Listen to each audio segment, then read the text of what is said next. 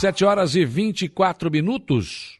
O dia e a semana começam com a informação de que Santa Catarina alcançou a marca de 79,86% da população geral com o esquema vacinal primário completo contra a Covid-19.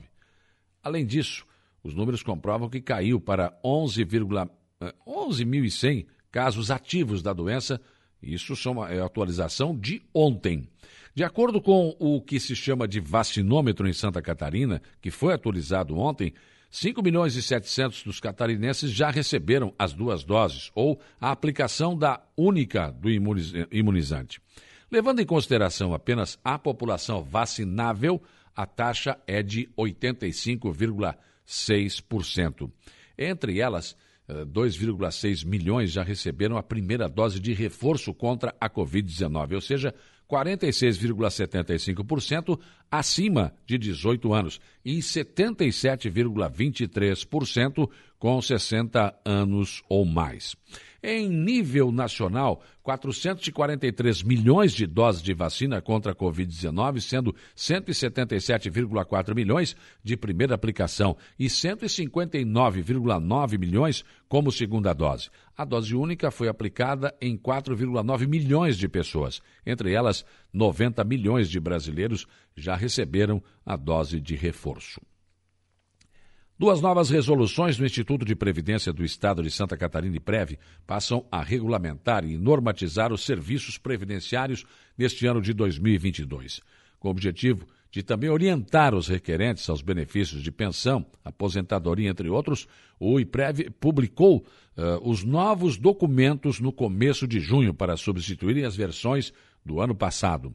Abre aspas, por conta da pandemia, os órgãos públicos fecharam, e, e, e, então, para começarmos a atender por e-mail em 2020 e regulamentarmos isso em 2021. Agora, a passada fase crítica da pandemia, estamos aperfeiçoando os serviços. Devolvemos uma forma de procedimento direto pelo portal gov.br do governo federal, com facilidade para comprovação de identidade é, formulário digital e anexação dos documentos e ainda eliminamos a parte do reconhecimento do cartório, fecha aspas, foi o que afirmou o presidente do IPREV, Marcelo Panosso Mendonça. As orientações para o preenchimento, seleção de documentos, prazos, diligências, entre outras, estão contidas na Resolução 001-2022, o texto 002-2022 trata dos procedimentos para a solicitação de serviços e as relações com o sistema de gestão de processos eletrônicos e portal de serviços. E entramos na semana da expectativa da Festa do Peixe. O Arroio do Silva ficou, durante a pandemia, sem esta tradicional festa que volta agora a acontecer. Aliás, a festa já começa hoje, né? Porque já começou na semana passada, na verdade, com a montagem dos estandes. O prefeito Evandro Scaini eh, pre, a, a, resolveu antecipar o início das montagens né, de todos os estantes, porque, na verdade, tem que ter energia elétrica, tem que ter iluminação, tem que ter água também para os restaurantes, enfim, toda a estrutura da festa já começou a ser montada na última quinta-feira. Até porque existe previsão de chuva amanhã e quarta-feira, e o prefeito não quer, evidentemente, correr riscos. Na quinta-feira, já começa com a escolha da Rainha das Soberanas da Festa do Peixe, que tem muitas atrações musicais, a gastronomia, a Feira do Mel, enfim, muitas atrações durante toda esta semana lá no balneário Arroio do Silva. A festa se concentrará ali, na Getúlio Vargas, na área central, na avenida que chega ali em frente ao Centro de Informações Turísticas e na Praça Central do Balneário. Recebe registro o convite da Paróquia Sagrada Família para participar do lançamento oficial da Festa de São Cristóvão, que neste ano promete ser a maior edição de sua história. A paróquia fará um evento de apresentação da festa exclusiva para a imprensa amanhã, dia 21 de junho, a partir das 17 horas. Outro convite que recebo e repasso é da Associação Empresarial do Vale do Araranguá, SIVA, convidando para a reunião ampliada com a da diretoria no próximo dia 27, às 19 horas. Vão receber o senhor Jorge Eduardo Tasca, secretário de Estado da Administração de Santa Catarina, que fará a prestação de contas do governo. Depois do ato, o secretário atenderá a imprensa no salão reservado pela ACIVA para essa finalidade. Então, eh, esse é, esse é o convite que recebe o registro de parte da ACIVA. E na próxima quarta-feira, dia 22 de junho, o prefeito de Aranaguá, César César, o vice Cristiano da Silva Costa, o Tano, juntamente com secretários municipais, realizarão na Praça Ercílio Luz, às 9 horas, assinatura de várias ordens de serviços. Uma delas é a revitalização da Praça Ercílio Luz, quando este projeto será apresentado à população. Nós estaremos lá com o nosso programa ao vivo da Praça Ercílio Luz para esta apresentação. Mas, além da reforma total da Praça Ercílio Luz, ainda na última sexta-feira, na conversa do dia, eu mostrei algumas imagens de como a praça vai ficar, apenas fotos, né?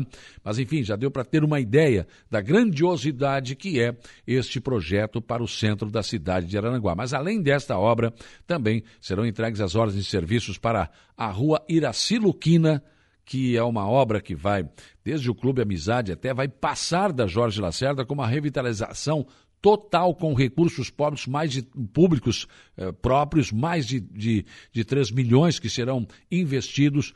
Uma obra pedida há tanto tempo, uma rua tão importante para a cidade que sempre ficou jogada de lado, desprezada e que agora vai ser totalmente revitalizada. Também a ordem de serviço para a rua Rui Stockler de Souza, a Avenida Beira Mar Sul, o asfalto lá no Pai Querer, a Rua Valdemar Nestor Inácio e Rua Tomás Silvestre Ferreira. Então, são ordens de serviços que serão dadas na próxima quarta-feira, às nove da manhã, na Praça Ercílio Luz. E hoje todas as atenções do, dos poderes legislativo e executivo de Araranguá estarão voltados para o distrito de Ercílio Luz. Às 18 horas, a administração municipal inaugura as capelas mortuárias, pedido da comunidade do distrito há muitos anos. Depois, 19 horas, acontece a sessão do projeto Câmara da Comunidade, que terá como anfitrião o vereador José Carlos da Rosa, o Neno Fontoura. Sessão, 19 horas, no Centro Comunitário de Ercílio Luz, que é ao lado da Igreja Católica. E, claro, é, como de costume, serão aprovadas indicações, os requerimentos e projetos de autoria do vereador anfitrião. A sessão será, claro, como sempre tem sido o Câmara da Comunidade, um momento em que os vereadores podem conversar, podem interagir, enfim, né? E ali serão atendidos também, além do Distrito de Luz, comunidades como Canjiquinha, Ilhas e Morro Agudo.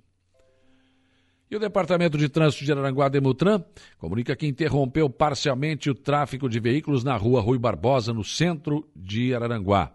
Isso já aconteceu no último sábado. A Rui Barbosa, é claro que é uma via muito importante de ligação com a BR-101, inclusive, né? Mas nós temos aí um sério problema. Um problema em que, eh, depois da. Aliás, do governo anterior, demorou muito, né? Para ser resolvido o problema.